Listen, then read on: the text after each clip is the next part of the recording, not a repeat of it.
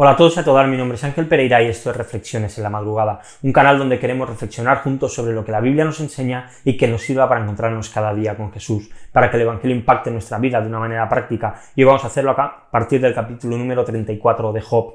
Imagínate por un momento, y ahora ya estamos cerca de que la primavera pues nos alcance, que te levantas un día, un día espectacular de primavera, decides irte a la montaña, por aquí cerquita tenemos el Montseny, un poquito más lejos tenemos los Pirineos, y de repente mientras te adentras en, un bosque para pues, pasar el día, para disfrutar de la naturaleza, empieza a caer una gran y fuerte lluvia. Buscas rápidamente un lugar donde poder refugiarte, cada vez está lloviendo más, cada vez te sientes más incapaz de ni siquiera encontrar el camino de vuelta para salir y para poder pues coger el coche y de repente te encuentras con una cueva. Una cueva en la que está totalmente a oscuras, pero que en medio de la situación, en medio de esta gran tormenta, es un buen lugar para refugiarte, un buen sitio donde poder, pues, estarte y quedarte seco hasta que la tormenta pare. Así que entras dentro y la oscuridad invade absolutamente todo. No puedes ver ni tus manos ni tus pies. Tienes el móvil que lo puedes quizá utilizar de linterna, pero no hay ni un rayo del sol. Es difícil distinguir las cosas que están ahí dentro mientras que está lloviendo fuera. Y allí te encuentras a merced de que cualquier animal salvaje te pueda salir y solamente encender una luz va a hacer que de repente puedas estar seguro. Y creo que esta ilustración de, de la cueva y de la luz es totalmente aplicable a cómo es la santidad de Dios. La oscuridad, rápidamente creo que estaremos de acuerdo que la podemos asociar con el mal. La luz la asociamos con el bien. El pecado la asociamos con la oscuridad y la santidad la asociamos con la luz. Y es que Dios es santo, Dios es luz y la luz de ninguna manera se puede mezclar con la oscuridad. Es imposible que en un sitio haya luz y haya oscuridad. No puede ser, no pueden convivir. La luz cuando aparece expulsa totalmente la oscuridad. Y en las palabras de Liu, los versículos del 10 al 12, dice, por tanto escúchame, por tanto, escuchad, escúchenme, hombres de entendimiento, lejos esté de Dios la iniquidad, y del Todopoderoso la maldad, porque Él paga al hombre conforme a su trabajo, y retribuye a cada uno a su conducta. Ciertamente Dios no obrará perversamente, y el Todopoderoso no pervertirá el juicio.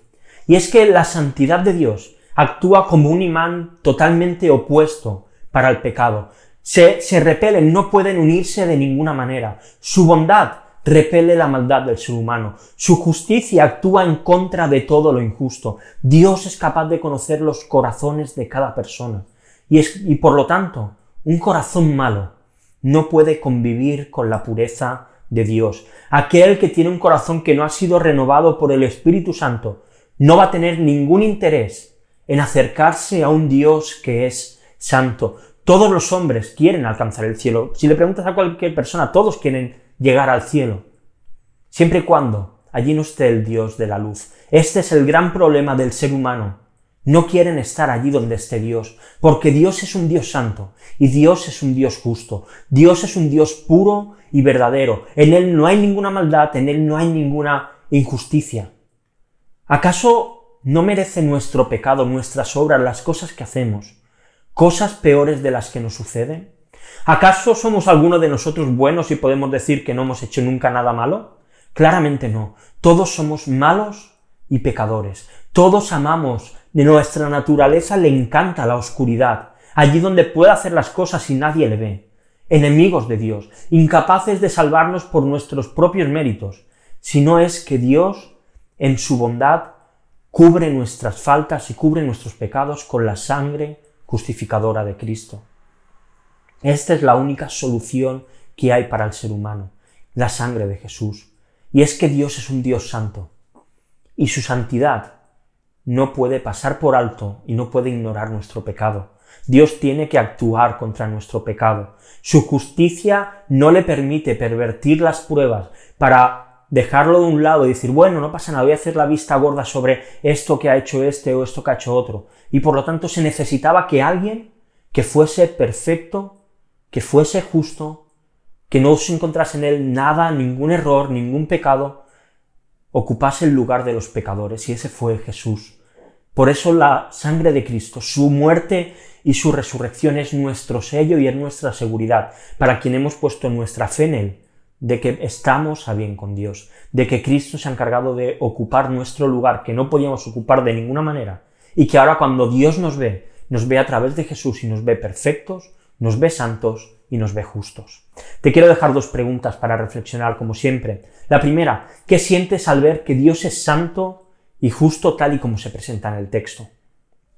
Y la segunda, ¿cómo vas a responder ante la verdad de que Cristo con su muerte ha cubierto nuestras faltas y nos ha justificado delante del Padre? Y te dejo también unos textos para que sigamos leyendo la Biblia en un año. Seguimos con el profeta Isaías, los capítulos del 16 al 23. Y nada más lo dejamos aquí por hoy. Si te ha gustado el vídeo, lo estás viendo en YouTube, dale a like, suscríbete al canal y dale a la campanita para que te notifique cuando lleguen nuevas, nuevos vídeos. Si lo estás viendo en Instagram, por lo mismo, dale a me gusta, compártelo en tu historia Sigue la cuenta si no lo haces, puedes encontrarnos en Facebook y en Twitter, donde pues, cada día encontrarás los enlaces a las reflexiones. Y si los prefieres escuchar en formato podcast, pues puedes hacerlo en iBox, en iTunes en Spotify. Así que nada más, lo dejamos aquí, volvemos mañana con una nueva reflexión aquí en Reflexiones en la madrugada. Hasta luego.